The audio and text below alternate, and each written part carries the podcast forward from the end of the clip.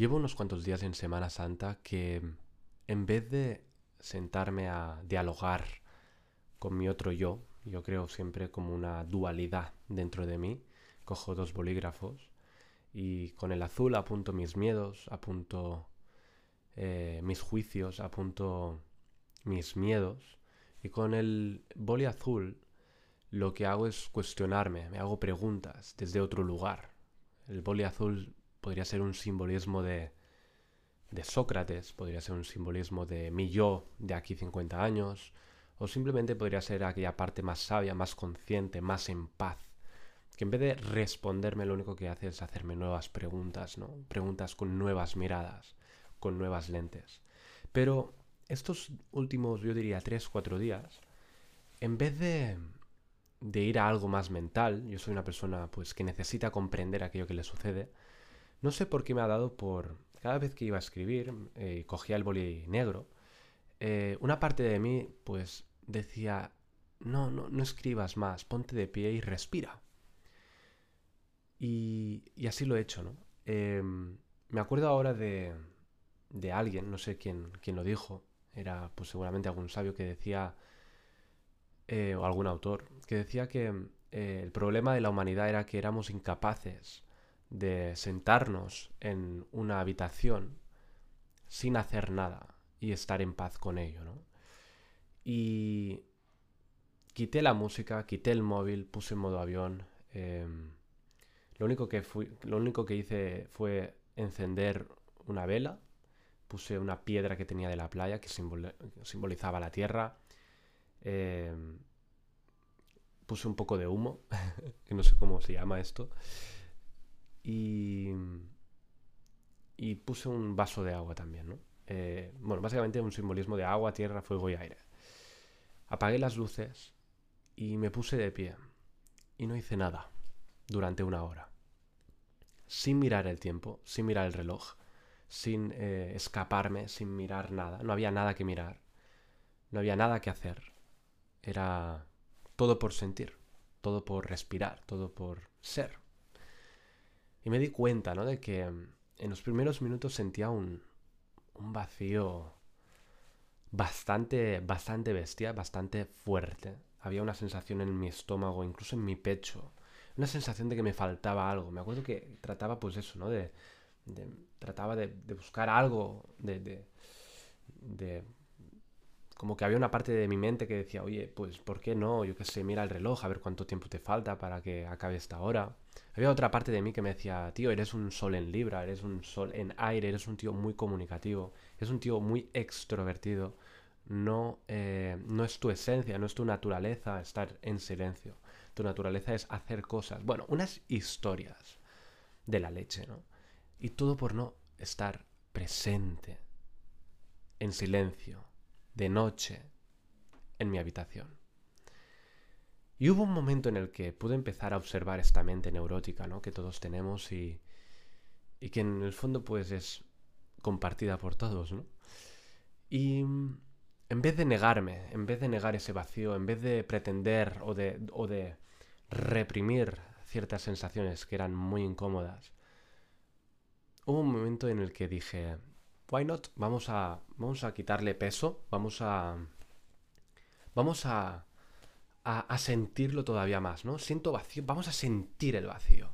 Incluso ahora mismo cuando lo estoy diciendo lo, lo puedo volver a experimentar, ¿no? O sea, vamos a sentir este vacío, vamos a sentir esa sensación de la que estoy escapando todo el día, con, con actividades, ¿no? Con, con imaginaciones, con proyecciones, con juicios. Voy a, voy a sentarme en este vacío voy a sentarme en esta sensación tan, tan, tan incómoda con la que nos obligamos a hacer cosas que no queremos simplemente por no sentir esto. Voy a sentarme en este vacío existencial, en esta sensación de incomodidad de simplemente ser.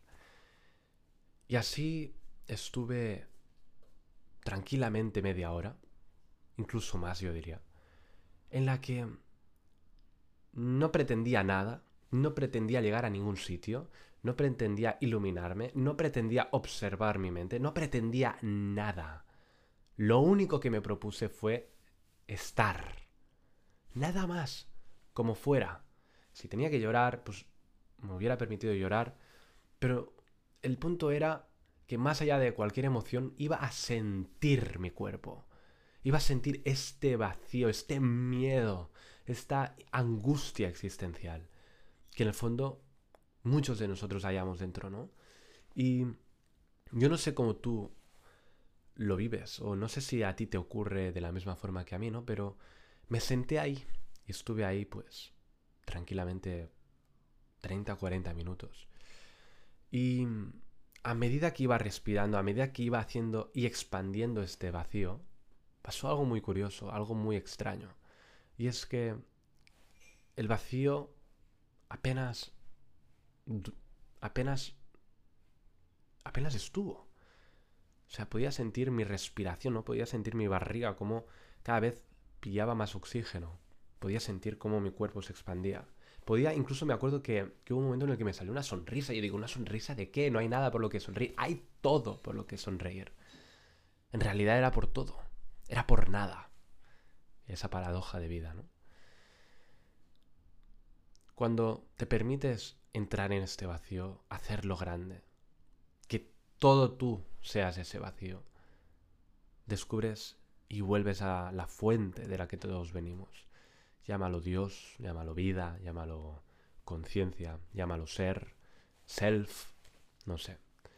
Llámalo como quieras, me da igual, ¿no? Pero fue un momento realmente muy muy muy muy espiritual, ¿no? Porque la espiritualidad para mí no se viste de moral, no se viste de creencias, no se viste de de moral, no sé se viste de presencia, de respiración, de conexión, de silencio.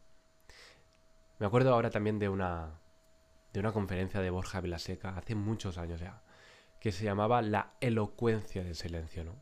Es una paradoja y una contradicción eh, que por un lado estemos todo el día hablando del silencio, de la importancia del silencio, y ahora, pues como mi madre estoy oyendo de fondo, pues que no sé qué narices está pues limpiando, eh, pues hay mucho ruido de fondo, ¿no?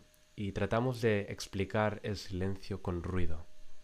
Así que mi invitación hoy es simplemente conecta conecta con ese silencio, conecta conecta con ese miedo, con esa con ese vacío, con esa sensación de angustia. Te vas a dar cuenta de que a medida que te adentres en ello y que sueltes cualquier expectativa, la palabra soltar es súper importante para mí, ¿no? Porque en el fondo, cuando sueltas ya no hay nada que conseguir, ya no hay nada que esperar, ya no hay nada que lograr, no estás esperando nada, eh, no estás perdiendo el tiempo, porque no hay nada que perder, no hay nada que ganar. Y cuando simplemente eres, pues te das cuenta de que estás bien y que no pasa nada.